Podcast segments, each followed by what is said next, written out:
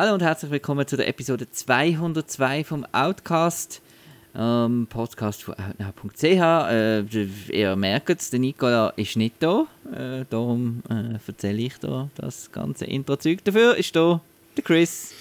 Ja, schau da. Hoi, Marco. Sali, wie geht's? So ein Zufall. Du, tipptopp, Kann tipptopp. es, dass du auch gerade da online bist? Das Das ist sensationell. sollen wir gerade reden. Ja. Ja. Was liegt dir auf dem Herzen? Ähm, äh, ich habe Benedetta noch nicht gesehen. Das liegt mir ein bisschen auf dem Herzen, weil ähm, ich hätte es eigentlich noch spannend gefunden, mit dir über das zu diskutieren. Aber ähm, Du bist auch eher Verhoeven-Fan, oder? Eher. Genau. Oder ist es mal so, mal so? Weil es gibt so die, die sagen, eben, alles ist Hollywood-Zeug sei lässig. Also Total Recall, Starship Troopers, Basic Instinct und wie sie alle heißen. Dann aber mit dem europäischen Zeug sieht das jetzt von früher, wo er zu Holland getragen hat, oder auch später mit L hat ihnen nicht so gebesselt. Wo bist du alle- so ein bisschen bei dem? Ich bin so der Mainstream-Mensch, der nichts gesehen hat von denen, wo du jetzt äh, den anderen, den du genannt hast. Also, aber L wirst du wahrscheinlich schon äh, gesehen haben, Nein, oder? L habe ich auch noch nicht gesehen. Ah, noch nicht gesehen. Und auch nicht da Äh, äh, der Black Sword Book und äh, also nichts. Äh, nichts Ah, der Black Book. Der Ja. ist super. Der Ja. ist super. Aber unbedingt, unbedingt nachholen. Robocop halt.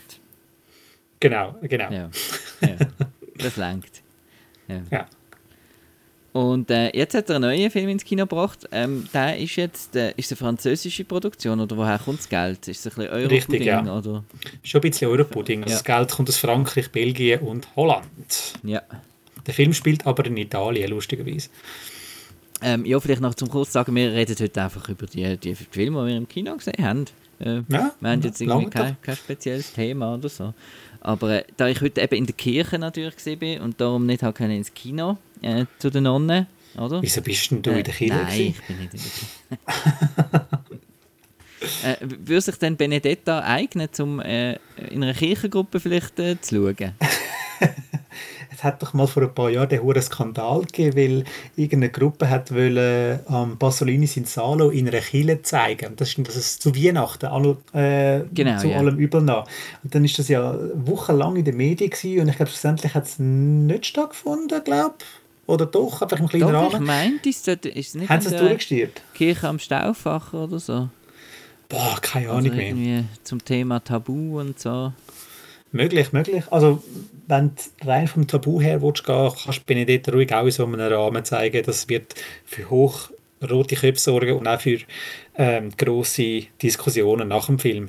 Um was geht es? Der Film spielt in Italien im 17. Jahrhundert und ähm, die Nonne Benedetta, gespielt von der Virginie Efira, sagt, dass, sie, dass der Jesus mit ihr redet. Und jetzt geht es so ein bisschen darum, eben so, ist das ein Wunder oder ist das ein bisschen Betrügerin? Und dann geht es halt ein bisschen so, wie sich die Nonne halt gegen den Klerus ein bisschen auflehnt. Also so, die Oberen von der Kirche wollen das irgendwie nicht wahrhaben, sagen, das kann ja nicht sein, dass Gott und Jesus eben mit so einer gewöhnlichen Nonne schwätzen, während mit einer Frau, das, das kann ja gar nicht sein. Während halt eben die, ähm, die Oberen bei den Kirchen, die eigentlich fast durch äh, das Band Männer sind, da äh, nicht so eine Eingebung oder nicht so mit Gott geschwätzt werden. Und dann geht es halt so darum, eben, wie die deformiert wird, äh, die Benedetta, und halt einfach die Frage, sagt sie wirklich die Wahrheit oder ist sie eine Betrügerin? Und ja, das ist von Paul Verhoeven. Ähm, also man muss jetzt da nicht Angst haben, dass es da eine recht stiere Angelegenheit wird, weil der Regisseur ist bekannt worden mit äh, Skandal bis am Bach runter. Also er liebt ähm, die beiden Sachen zu mixen, Sex und Gewalt. Das zieht sich eigentlich so seine ganze ganze Filmografie. Also das, das fasziniert ihn und er provoziert auch absichtlich und es hat in Cannes, wo der Film seine Weltpremiere gefeiert hat, hat es auch wieder hochrot, hochrote Köpfe gegeben und Diskussionen und so. Aber der Verhoeven, der macht das schon seit Jahrzehnten, macht er das absichtlich. Und äh, bei Benedetta halt ist dann auch die Diskussion gewesen, ist das jetzt einfach eine Altherren-Fantasie, wenn, da de, wenn es da zu Lesbensex kommt zwischen den der Benedetta unter einer Novizin oder ähm, wie muss man das deuten? Äh, ja, also das ist eine Diskussion für, einen anderen, äh, für ein anderes Gefäß, würde ich jetzt einmal sagen, weil da müsste jetzt jemand können mitdiskutieren. Ich habe einfach meine Meinung, ich sage, der, der Paul Verhoeven, der lacht sich auch ähm, mit bald 80, oder ist er schon 80 wahrscheinlich, ähm, ja, ist über 80, äh, der lacht sich auch heute noch ein Füßchen, wie sich da die Leute über seine Filme aufregen und der Film ähm, ist genau wegen dem auch unterhaltsam und sich nimmt so ein bisschen Wunder, wie weit geht jetzt der Film, äh, wie sehr tut das jetzt ausreizen, eben Sex und Kille, das geht ja eigentlich gar nicht zusammen. Und äh, es ist sensationell gespielt. Die Hauptrolle eben Virginie Efira macht das sensationell. Als, äh, als Operin agiert äh, Charlotte Rampling, wo auch fantastisch ist. Und das richtiges äh, Arschloch von der Kille ist der Lambert Wilson gesehen, wo an Marco wahrscheinlich hauptsächlich als Merowinger aus den Matrix genau. Sequels bekannt ist, oder? Ja. Ja, also eben, wer äh, gegen Sex und Gewalt nicht viel äh, auszusetzen hat und während Verhoeven seine Filmografie abfeiert, der kann Benedetta durchaus schauen. Ähm, wund, äh, eignet sich aber auch super für Diskussionen nach dem Film. Also der Film hat mir persönlich Spaß gemacht, weil es ist halt immer das Spitzbübische beim Verhoeven. Ähm, mit seinem Showgirls kann ich zwar nicht viel anfangen, weil das ist mir dann ein bisschen zu ernst. Der Benedetta, der schafft so eben zwischen Absurd und Ernsthaftigkeit und gleich den Killer wollen als Beipissen, das, die Mischung geht für mich auf und darum, egal wie absurd er einmal wird, ähm, verhebt er eigentlich bis zum Schluss. Also von mir eine klare Empfehlung für den Benedetta. Also Muss man schauen, eben, Marco. Ist, ist jetzt eben kein Drama, äh, ein ernstzunehmendes Drama, ein schweres. Ist er wirklich äh, zwinkert er mit dem Auge und sagt, ja, wir tun hier äh, Exploitation-Kino äh, betreiben und er probiert so ein bisschen er probiert ein bisschen beides. Also mhm. es ist dann im, in die Eyes of the Beholder, wenn er das dann eben, ähm, wie sehr er das will glauben weißt du, verstehst du, noch ja, ja. Ähm, ja, es kann dann jeder selber entscheiden, wie viel er oder wie wenig er da draus zieht. Aber findet es jetzt reine Exploitations oder ähm, hat er jetzt einfach Freude an dem? Oder halt, oder nimmt es halt einfach ernst. Und ich, ich würde auch sagen, das ist etwas, wo für den nächsten Film, den wir werden besprechen, geht es auch ein bisschen ins Gleiche rein. Weil bei House of Gucci geht es ja auch so ein bisschen um das. Ist das jetzt mhm. too much äh, Gaga ähm, für so ein ernstes Thema oder darf man das, darf man das so machen? Super Überleitung. Gell? Wahnsinn. House of Gucci. Ich, äh, ein Wahnsinns Publikumsmagnet. Also, äh, ich bin. ja, ich am, mal... am Mittwoch bin ich gesehen. Er hat ja irgendwie aus irgendeinem Grund ist er schon am Mittwoch gestartet. Ähm, ich bin am Mittwoch zu oben gesehen und es ist ja so ziemlich, ziemlich, also ich sagen, drei Viertel voll gewesen. Ja. Ich habe mal aus Spaß in Zahlpläne am Samstagabend hineingeschaut, bei den Plus Cinemas und äh, bei Arena und die sind wirklich auch pumpenvoll gewesen. Also das mhm. ist anscheinend der Film, wo die Leute wollen schauen und ich verstehe es auch, weil so True Crime Geschichten, sie sind jetzt halt während der Pandemie mit Tiger King oder auch schon vorher mit den American Crime Story ähm, Serien. Ähm, die, das, das interessiert die Leute, eben so Kriminalfälle, die so absurd und verrückt tönen. Ähm, das muss man sehen und da muss man dann darüber erzählen. Also den Film haben jetzt einfach viele wollen schauen, damit sie dann am, am, am Montag dann wieder äh, im Büro, wenn sie noch ins Büro dürfen natürlich. Wir haben ja wieder äh, äh, wie ist es, eine dringliche Homeoffice äh, Pflicht oder, oder, Empfehlung, genau, ganz ja. wichtig, Empfehlung. Ähm, dann muss man, okay gut, dann sagen wir, ähm, in der Kaffeepause auf Zoom wird man dann in dieser Woche über House of Gucci wahrscheinlich reden. Genau, das ist der eine Faktor. Der andere ist einfach wirklich, glaube dass ähm, dass das Marketing relativ super gemacht war. Also es hat relativ früh ja angefangen mit dem, mit dem Bild da im Schnee-Ding in St. Moritz. Ja. Und äh, die Leute kennen halt Lady Gaga und finden das dann eben Gaga, wenn die wieder so lustig verkleidet da, da ist. Ähm, zusammen mit dem Adam Driver. Plus, ich habe jetzt im Publikum ähm, habe ich viel Italienisch gehört, ähm, reden von okay. Zuschauern. Also nehme ich auch noch an, das ist etwas, wo äh, Secondos oder Leute mit italienischem Hintergrund auch noch sonst interessiert, genau, weil die vielleicht auch bisschen mehr über die Geschichte schon wissen oder so. Genau. Äh, das ist der neueste Film von Ridley Scott. Der hat ja zwei Filme das Jahr ins Kino gebracht. The Last Duel jetzt übrigens auf Disney Plus gratis zum Streamen. Wenn man Disney ähm, Plus hat natürlich. Ähm, weil der ist äh, im Kino nicht gut gelaufen und äh, der Ridley Scott hat auch wieder mal ein bisschen umgewettert, dass halt, ja, die Millennials und so. Genau. Ja. Aber äh, ja. ähm, ich habe ihn aber auch nicht, noch nicht gesehen, von dem her gehöre ich mit zum, zum Problem von diesem Film. Jetzt aber du hoher Millennial, du. Jetzt aber hat er anscheinend einen Erfolg mit eben dieser Geschichte von vom, äh, wie heißt er? Wie heißt der Adam Driver? Der Aldo Maurizio. Gucci der Al Pacino, der Maurizio. der Maurizio, Maurizio Gucci, Gucci. Ja. Und das ist der Sohn von ähm, Jeremy Irons, seiner Figur wo eigentlich nichts zu tun haben mit der Firma Gucci, mit dem ganzen Modegeschäft und so. Der wird eigentlich einfach Anwalt werden und so weiter. Und dann wird er eben von der, du bist vielleicht besser mit den Charakternamen, da bin ich nie... Patricia nie so, Reggiani. Ja, wird er von ihr angesprochen und wo die dann herausfindet, oh, das ist ein Gucci, dann wird sie ihn umso mehr kennenlernen ist eine super Szene eigentlich in dieser, in dieser Disco, lernen sie sich sehr kennen. Ja. Und er hockt dort hinter der, also steht hinter der Bar, ist aber nicht kein Barkeeper und dann sagt ja, mach mal einfach einen Drink und so. Ja, wie ist dein Name? Maurizio. Gucci. Gucci. Und dann eben wie so, ihr, das, ihr das Gesicht friert fast ein. so, äh. Also irgendwie so, Hui. auf meine Art, wow, auf der anderen, Jackpot. der angle ich mir, weil es geht dann nachher... Ähm, zwungenermaßen laufen die sich dann zufälligerweise wieder über den Weg, gerade am nächsten Tag. Zwungenermaßen zufälligerweise, genau. Genau. und sie wird dann eigentlich ihn davon überzeugen, dass er doch in das Gucci-Geschäft einsteigt. Das ist ein bisschen die Auslage. Genau, Ausgangslage. Ja. ja, und dann, was dann kommt, ist äh, zweieinhalb Stunden äh, Intrige und äh, Zeug und Sachen und gesponnene Kostüme und coole, coole Soundtrack. Mhm. Aber äh, für mich hat es irgendwie nicht so gelangt, um das. Also ich habe es nicht mehr gefunden als äh, einfach noch gute Schauwert.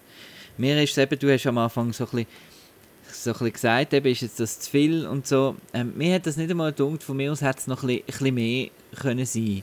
Er ist auch so ein bisschen im Mittelfeld zwischen einer Parodie, wie er das äh, halt eben so ein bisschen übertrieben darstellt und dann auch wieder der ernste Geschichte. Und ich habe die Wandlung von Adam Driver seiner Figur, die ist mir auch ein bisschen, ein bisschen plötzlich gekommen, dass es dann wieder Perspektivenwechsel gegeben hat. Oder? Zuerst hast du gefunden, ja, die Lady Gaga Figur ist eigentlich die, die fiese und dann schwingt, dann tut sich die Zeit einmal wechseln. Und das habe ich gefunden, ist relativ sehr plötzlich irgendwie passiert. Also dass er, also dass der Maurizio Gucci dann plötzlich äh, sein, sein, sein, sein, Leben selber in die Hand genommen genau, hat und ja. gesagt, eben so nicht mehr weiter.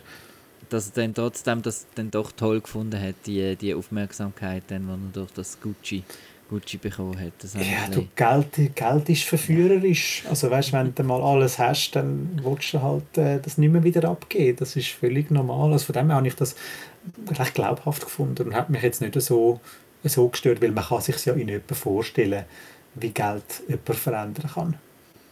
Aber, Aber es ist natürlich schon so, er wird, er wird halt schon so eingeführt, dass er mhm. halt eben, er will etwas Rechts lernen, er will mhm. eben da Anwalt werden und nichts mit dem Zeug zu tun haben, aber er wird dann halt vom Geld halt auch verführt, einfach mit äh, gütiger Mithilfe von der äh, Lady Gaga ihrer Figur, wo ihn eigentlich mehr oder weniger in das Business hineinschupft, weil sie halt eben sieht, hey, ähm, da hat es Köln und da hat es können, dass ich nicht mehr muss arbeiten muss. Hat's dir dir hat es, glaube ich, ein bisschen besser gefallen. Also mir ist wirklich so, mhm. ich habe die, bis zur Pause habe ich gefunden, doch, das ist eigentlich gut. Und dann ist so wirklich nicht, nicht mehr, mehr gekommen, irgendwie. Ich habe dann gefunden, es hat sich dann so ein bisschen in die Länge gezogen und äh, eben über den Jared Leto reden wir sicher noch. aber äh, äh, ja, genau. Und was ich noch äh, aber erschreckend finde, ist, dass ich ähm,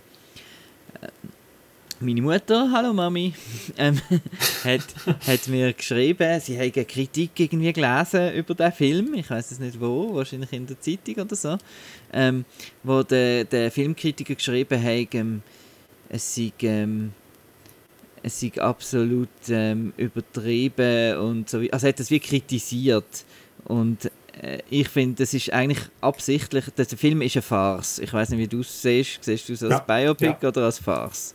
Nein, eigentlich total als Farce und auch absichtlich inszeniert wie eine genau. Telenovela. Also wirklich, das, die leben in der völlig eigenen Welt und dann dürfen wir wirklich auch wie bei Benedetta, dürfen wir jetzt auch den Guccis da als beipissen, wie die wirklich jenseits sind. Jenseits. Und man darf es dann eben auch ein bisschen hoch nehmen. Ähm, ich kann aber mir sehr gut vorstellen, dass vielen halt einfach halt doch lieber eine bisschen ernsthaftere Auseinandersetzung mit dem Thema gewünscht hätten, gewisse Performances ein bisschen zurückgenommen werden. Ja, ja, Jared, wir kommen jetzt dann zu dir. ähm, und dann halt einfach nicht wirklich haben wollen, ähm, immer so wieder ein bisschen aus, aus dem Film gerührt werden, anhand von diesen äh, übertriebenen Performances, sondern haben das einfach wollen, so ein ernsthaftes Drama gesehen. Aber ich finde, der Ridley Scott ist eigentlich zweieinhalb Stunden, hat er einfach die Soap-Opera erzählt. Meinst, das fängt schon, das fängt schon an mit, äh, äh, wie die beiden sich kennenlernen und wie sie dann, äh, er zuerst beim, beim Vater von der Patricia geht arbeiten und dann dort äh, im Büro Sex haben. Das ist irgendwie so der typische Telenovela-Stuff. Und er zieht es dann auch bis zum, bis zum bitteren Ende durch. Und äh, was, ein Kommentar, den du jetzt vor ein paar Minuten gemacht hast, finde ich noch interessant und es ist so ein allgemeines Problem. Du hast gesagt, die zweite Hälfte sei für dich ein bisschen schleppend gewesen. Mhm. Weil es halt, ich nehme an, du bist in einem Kino, gewesen, wo Pause hat, oder? Genau, und, dann, und am Anfang lernst du ja die Figuren kennen und das ist interessant und die lernen sich kennen und so, genau. Ja, weil ich kann den Film eigentlich können ohne Pause schauen, durchgehend und da bin ich halt immer so ein auf dieser verrückten Welle mitgeritten. Und wenn du halt eine Pause hast, das nimmt dich halt wieder recht raus und du musst dich dann wieder neu reinfinden. Und da kann ich sehr gut vorstellen, dass dann eben so Vorwürfe kommen, wo nicht nur bei diesem Film kommen, aber mhm. wo ich immer wieder höre, ist halt, die zweite Halbzeit ist halt nicht so, äh, nicht so aufregend gewesen. Aber ich glaube, das ist auch sehr das, das, das kannst du sehr gut zurückführen auf eben die blöde Pause in den Schweizer Kinos. Dass ja. halt äh, dich aus dem Film rausnimmst und dann nachher wieder musst reinfinden Weil mir ist jetzt die zweite Halbzeit nicht, an, nicht gross abgefallen gegenüber ja. der ersten. Also eigentlich gar nicht. Wenn wir über Jared reden. Jared, ja. We need to talk about Jared. ja. also ich finde es eigentlich ich, irgendwie ich finde es einfach äh, lustig irgendwie. Weil ich habe das Gefühl, er, er findet sich halt einfach so toll. Und er, er, er muss, er kann einfach nicht, äh, er kann einfach nicht mehr irgendwie... Normal. Nicht mehr, nicht mehr normal, irgendwie. Das ist so ein bisschen, ich will jetzt nicht sagen das Nicolas Cage-Syndrom, aber es geht schon so ein bisschen in die Richtung von, oh, ich habe jetzt hier beim ähm, äh, Dallas Buyers Club habe ich da den Oscar gewonnen und äh, mhm. jetzt, äh, jetzt wollte ich noch ein paar mehr und wie mache ich das? Ähm, ich verschwinde einfach total in irgendwelchen Figuren, bis, zu, bis, ich, bis man mich nicht mehr kennt und treibe es einfach auf die Spitze und es ist mir dann egal, was dann Herr Ridley Scott wahrscheinlich sagt. äh, ich mache da einfach den Kasper und ja, ich, ich has irgendwie habe ich es völlig daneben, aber irgendwie so mit Bezug zum, zu der Realität habe ich es auch irgendwie lustig gefunden. Dass, ja. der, dass er einfach so von sich selber, glaube überzogen ist äh, und findet, doch, ich mache jetzt das so. Ich habe einfach das Gefühl, das sind nicht unbedingt, ich habe völlig falsch liegen, ich habe keine Interviews gehört, sind nicht unbedingt nur Regieanweisungen gesehen, sondern äh, einfach seine Interpretation jetzt von dieser Figur. Ja. Ja, der Ridley Scott ist auch einer von diesen Regisseuren, der ähm, nicht gerne Sachen zehnmal dreht. Also, dass der lieber Fürsche macht, darum hat, kann man jetzt auch in diesem Jahr zwei Filme raushauen. Mhm. Das heißt, wenn der Leto von etwas überzeugt ist, dann sagt er, ja, ist gut, machen wir weiter. Anstatt irgendwie, komm, zeig, zeig es noch ein bisschen anders oder so, so, nein, du machst das jetzt so verrückt, wie du willst. Und natürlich auch mit dem Make-up. Also kannst du nicht einfach sagen, ja, jetzt nehmen wir ein bisschen Make-up zurück. Das, das hättest du vor Wochen vorher müssen machen wo du das Zeug geplant hast, aber hat der Typ mal das Make-up an und es ist ja wirklich lächerlich. Also seine Figur sieht fast älter aus als sein Filmpapi, gespielt von Al Pacino. Das haben wir zwischendurch gefunden, so leck du mir. Geht das auch ein bisschen, ja, ein bisschen weniger alt. Ähm, ja, der Jared hat einfach gemacht, aber es ist ein ich will jetzt nicht sagen ein Ereignis, aber es ist eine Performance, wo alle dann darüber reden, egal ob sie gut mhm. oder schlecht gefunden haben. Und das Gleiche auch mit, mit all den Akzenten, die die ähm, englisch sprechenden Schauspieler reden. Also die reden alle so mit einem eben, Fake Italian Accent, äh, nein, Fake American Accent, weil sie spielen ja Italiener, die Englisch reden. Mhm.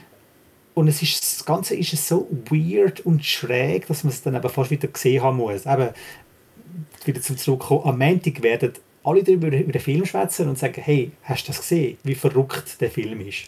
Mhm. Wie wirklich gaga der auch ein Stück weit ist. Apropos Gaga, also Lady Gaga, also ich muss äh, wieder mal sagen, ich, äh, sie hat mich jetzt auch in diesem Film eigentlich überzeugt. Und sie, mhm. sie dreht so ein bisschen den Film. Ich finde fast, der Adam Driver geht ein bisschen unter, obwohl es aus seiner Perspektive eigentlich erzählt wird. Er bleibt fast ein bisschen blass. Äh, eben die anderen Figuren sind alle ein bisschen, ein bisschen schillernder und so. Mhm. Und er ist so ein bisschen der, der, halt unsere Perspektive. Ich finde, er ist fast ein bisschen langweilig in dem Film. Und, ähm, aber Lady Gaga habe ich, hab ich super gefunden. Und auch der Al Pacino habe ich jetzt schon eine Weile nicht mehr so also im Irishman ist er auch gut gewesen, also, aber vorher hat er ja lange irgendwie sich nicht mehr so viel Mühe gegeben. Ich habe gefunden, da ist er auch wieder mal richtig aufgegangen. Mhm. Ja. Also ich finde, der Film ist vor allem einfach toll wegen, wegen der Schauspieler und wie er gespielt ist. Ich finde ihn einfach ein bisschen, ein bisschen nicht, nicht wahnsinnig äh, spannend irgendwie. So. Ja gut, also, also äh, es ist eigentlich klar, wie der Film ausgeht. Und ich habe es dann halt einfach so angesehen, dass der Ridley Scott und sein Cast einfach gedacht hat, hey komm, es ist, wir erzählen jetzt von A nach B. Also wenn genau sie erzählt er von B, dann macht einen riesen Sprung zurück zu A und dann geht es wieder zu B. Also er zeigt eigentlich die letzte, eine von der letzten Szenen zeigt er zuerst. Und er lässt eigentlich fast keinen Zweifel daran, was eben in dieser B-Szene passiert. Und dann hat, haben sie sich wahrscheinlich einfach gesagt, hey, komm, jetzt machen wir den Weg dorthin so crazy und unterhaltsam, wie es halt nur geht. Das will die meisten werden wissen, was dort passiert ist und wieso wir diese Story erzählen. Weil, wenn es um den Aufstieg von einem Geschäftsmann gewesen wäre, das hätte jetzt niemand interessiert. Aber halt, weil es halt das True Crime Element drin hat, wo eigentlich die meisten, ähm, die meisten schon wissen, was da war, ähm, kannst du nicht viel Spannung aus dem Stoff rausholen. Das ist einfach, das ist einfach nicht möglich. Ja, House of Gucci, also eine, eine grosse Empfehlung von Chris in der Seite und äh, der ist okay, der ist gut, da kann man schauen. Empfehlung von mir. Genau. Äh, es, es bleibt, bleibt bei mir ein bisschen ähnlich, mit der ist gut, kann man schauen. Ähm, geht weiter mit äh, Gunpowder Milkshake und ich habe immer gemeint, der kommt dann mal auf Netflix Jetzt haben sich aber die Schweizer, oder sind es nur die Schweizer, oder sind es auch die Deutschen, oder du weißt da mehr darüber, wieso kriegen wir da jetzt im Kino zu sehen, während andere Länder da schon, glaube im Sommer schon auf Netflix gesehen haben? Ja, aber da sind Distributionsrechte ein bisschen komisch verteilt. Das ist eine ähnliche Situation wie mit I Care A Lot, wo äh, Mitte vom Jahr in die Schweizer Kinos gekommen ist, aber rundum dann halt einfach auf Netflix. Das hat aber der Grund, der Grund ist halt, Netflix hat nicht äh, die weltweite Recht gekauft, sondern halt einfach nur mit einzelnen Territorien, weil halt ähm, vorher sind Rechte schon bei anderen äh, Verleihern gelandet. Auch bei der Schweiz ist das äh, Impulse Pictures gewesen, wo der Film gekauft hat, wo dann ähm, in Mitte von dem Jahr Branchen kennen werden, das vielleicht wissen, äh, dass Impulse dann von Ascot Elite aufgekauft worden ist und jetzt bringt Ascot Elite den Film jetzt noch in die Schweizer Kinos und halt einfach mit, mit sehr kleinem ähm, Trara, weil man, man, muss ehrlich sein und sagen, viele werden den Film wahrscheinlich schon irgendwie illegal aus dem Internet gezogen haben, weil auf Netflix ist er draussen, sprich er ist im Internet auffindbar. Und äh, ja, jetzt ist er eigentlich nur noch für die interessant, die auf eine deutsche Synchronfassung angewiesen sind, weil eben in den deutschsprachigen Gebieten ähm, kommt der Film jetzt ins Kino, auch in Deutschland und äh, ja, du hast aber das Glück gehabt, du bist noch auf Englisch geschaut, ist das richtig? Ja, ja, genau. Der läuft ja auch noch auf Englisch. Und zwar äh, bin ich in Dietliker im Pate. Und die haben noch oft, glaube ich, glaube immer im Saal 8 oder so, äh, haben sie eine OV. Und äh, ich hatte eine Privatvorstellung. Gehabt. Am Donnerstag oben, am 8. Ähm, hm. Ich habe schon ein paar Mal gehabt, dass ich der Erste war, weil ich immer gerne noch rechtzeitig. Ähm, bin nicht einer von denen, der sagt, oh, es kommt ja noch Werbung und so, sondern ich sitze lieber 10 Minuten vorher schon im Saal. Und amix kommen dann noch ein paar, aber jetzt bei dem ist tatsächlich niemand mehr gekommen. Das heisst, ähm, Sturmfrei. Gunpowder Milkshake ist ganz allein für mich gelaufen. ja. Ähm, worum geht's? Es ist eigentlich, äh, es ist wieder, jemand hat das mal wahrscheinlich angefangen und dann reden es alle nach, aber es ist äh, John Wick in, äh, mit äh, nur Frauen. So ganz grob gesagt. Also es gibt so, die, äh, so eine Killerorganisation, Killerinnenorganisation, die in einer Bibliothek irgendwie arbeiten. Und ähm, Lina Hedy ist da dabei. Und äh, der Paul Giamatti ist der Boss, der wo, wo die Aufträge verteilt an die Killer. Und ähm, Lina Hedy hat dann aber noch eine Tochter. Und dann äh, jetzt bin ich, jetzt habe ich gerade den Vater verloren. sie hört dann auf. Nein, sie ist tot, sie stellt sich tot, taucht unter. Nein, sie muss abhauen, sie muss abhauen, das ist das Problem. Ja. Was ist das Problem? Ich sehe, vorgestern ist das gesehen. Wie?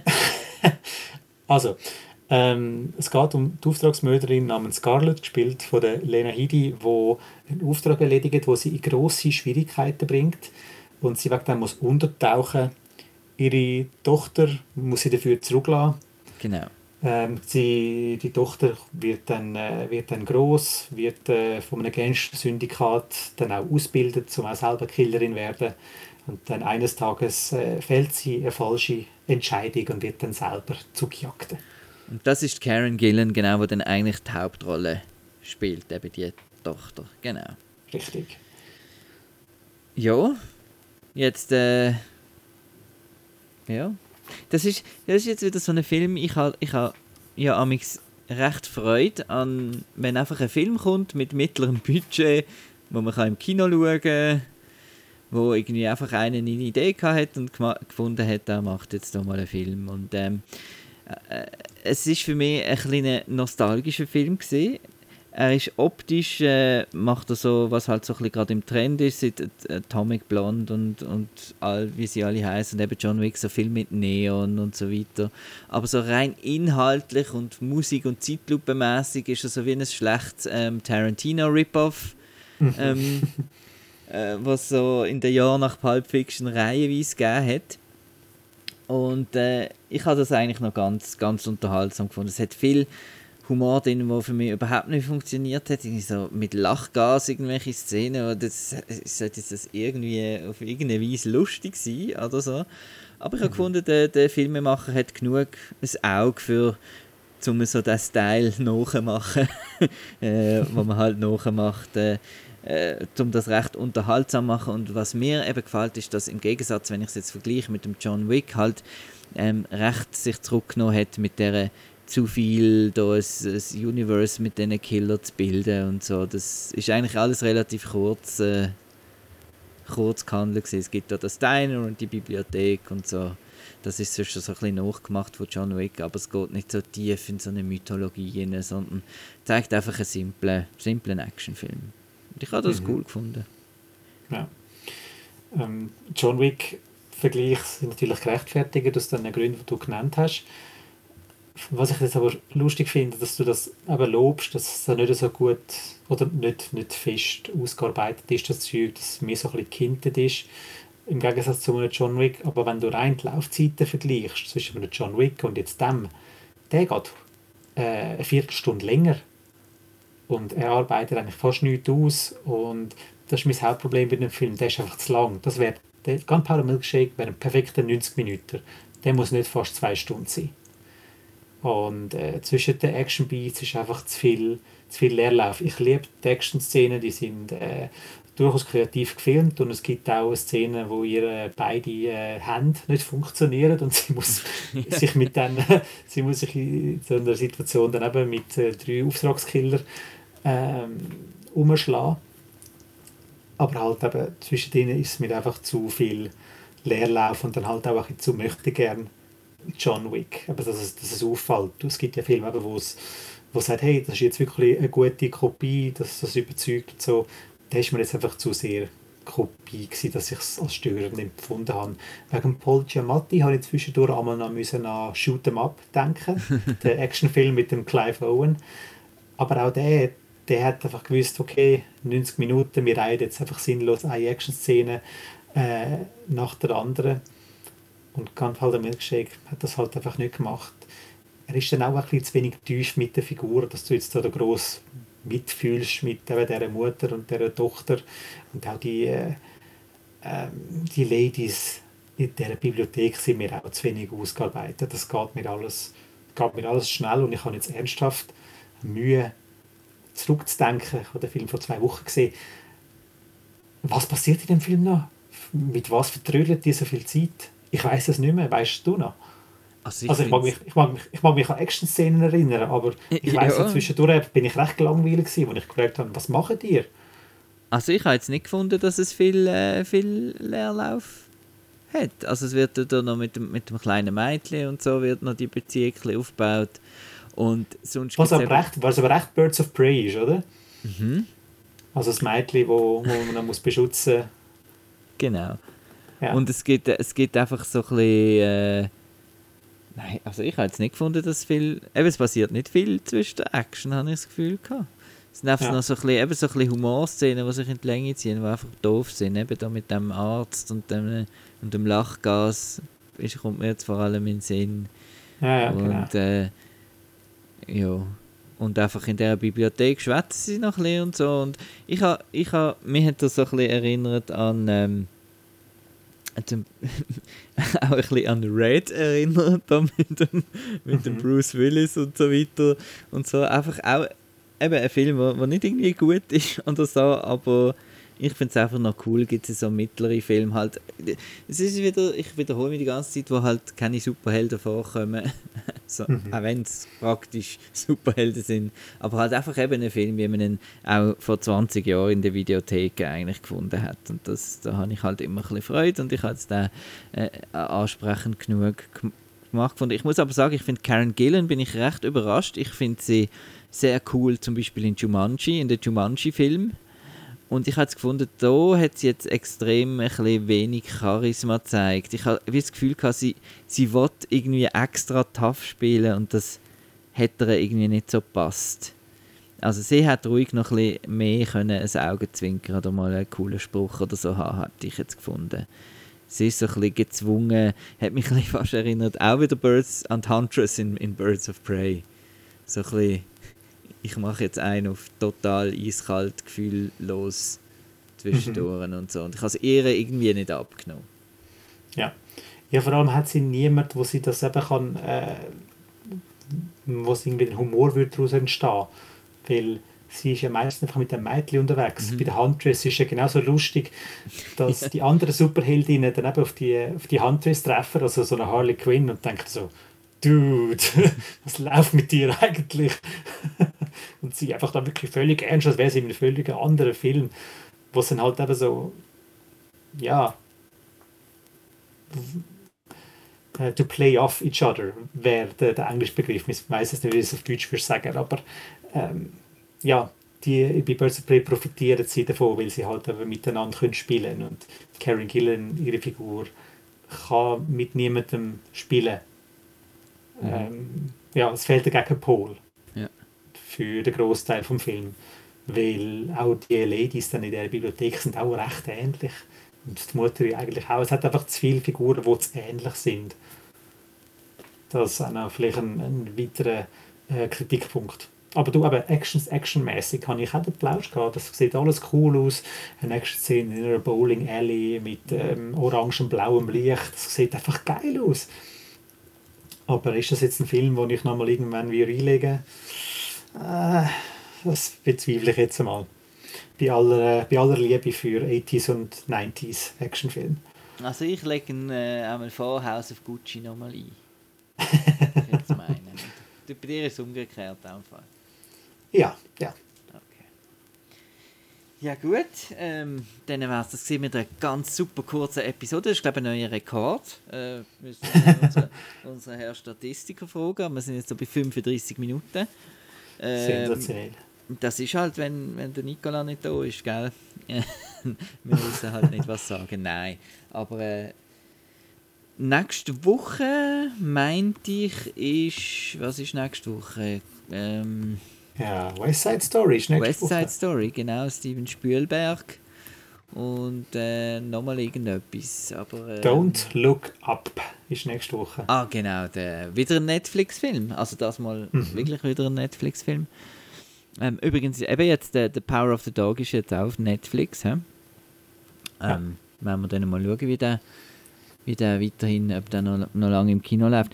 Was ich auch gesehen habe, ist, dass man den Bond schon kann schauen kann mieten für 22 Franken auf mhm. diversen VOD-Kanälen.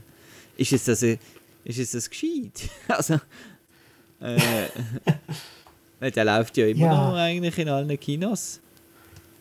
Ja, aber äh, ist jetzt halt einfach so, momentan halt wieder mit den äh, Kinoschliessungen in ein paar Regionen von der Welt ist momentan die Devise, glaube einfach take the money and run. Also einfach verfügbar machen den Film Blu-ray kommt äh, in diesem Land am 16. Dezember schon raus. Also das sind wirklich äh, spezielle ähm, Zeiten momentan, weil ja, man weiß ja nicht, wie lange Kinos noch offen haben, wenn sie offen, offen bleiben und so. Von dem her machen den verfügbar, den Film, damit eben noch viel Geld reinkommt und Ion, das arme, arme KMU Ion, äh, ja. nicht Konkurs muss anmelden. Don't Look Up, West Side Story. Dann haben wir äh, Laura Stern. Ja, genau, eine Realverfilmung, genau, von, von dem klassischen Kinderbuch und Trickfilm. Und sonst haben wir noch ganz viele so kleine Sachen, wo ich jetzt gar nicht weiß, was das alles ist. Gagarin hat eine gute Bewertung bei uns. Ja, das ist der den kann man schauen, den kann man schauen. Es ist, muss man vielleicht jetzt auch sagen, es ist wieder, äh, es geht richtig Weihnachten dazu, das heißt jetzt kommen all die italienischen Weihnachtsfilme, ja, genau. es kommt ein, äh, ein serbischer Film, kommt, also momentan werden halt einfach viele Filme einfach ins Kino gebracht, äh, weil es halt einfach Zeit ist in der Schweiz. Das Ding ist natürlich auch, ähm, habe ich gesehen, habe ich jetzt leider das Wochenende bin ich verplant gesehen, aber es sind auch wieder Bollywood-Filme vermehrt jetzt in den Saal. Das ist, hat, glaube ich, auch mit der Diwali-Zeit jetzt zu tun, ähm, dass die wieder gespielt werden. Ja. Ähm, ja, und jetzt habe ich auch ein langes Outro gemacht. Wieder nicht. Outnow.ch slash Kinoprogramm, wo man House of Gucci kann schauen oder vielleicht Gunpowder Milkshake, wenn er dann noch ein bisschen läuft. Und ähm, ja, ich bin gespannt. Ich, wir können jetzt keine Werbung machen für den Movie Fight Club, weil der schon wird laufen, wenn ihr das hört. Aber äh, äh, es wird diskutiert zu Benedetta. Ich bin, du wirst vor Ort sein, Chris, oder? Vielleicht können ja. wir dann mal ähm, in der nächsten Sendung, wenn ich dann den Benedetta auch gesehen habe, äh, auch noch, noch ein bisschen hören, wie, wie, wie er bei den Leuten angekommen ist im Publikum. Ähm, ich habe ja heute schon eine Meldung bekommen vom, vom, vom Kollegen, dass zwei Leute rausgelaufen sind bei seiner Vorstellung. ja, bin ich gespannt. Äh, auch noch folgen auf Twitter und wo? Facebook, Instagram wahrscheinlich. Und, Twitter äh, auch. Ja, überall und Podcast hören, überall, was Geräusch gibt. Und jetzt go Film schauen und einen schönen Sonntag oben. Tschüss! Ja, Film schauen! Whee!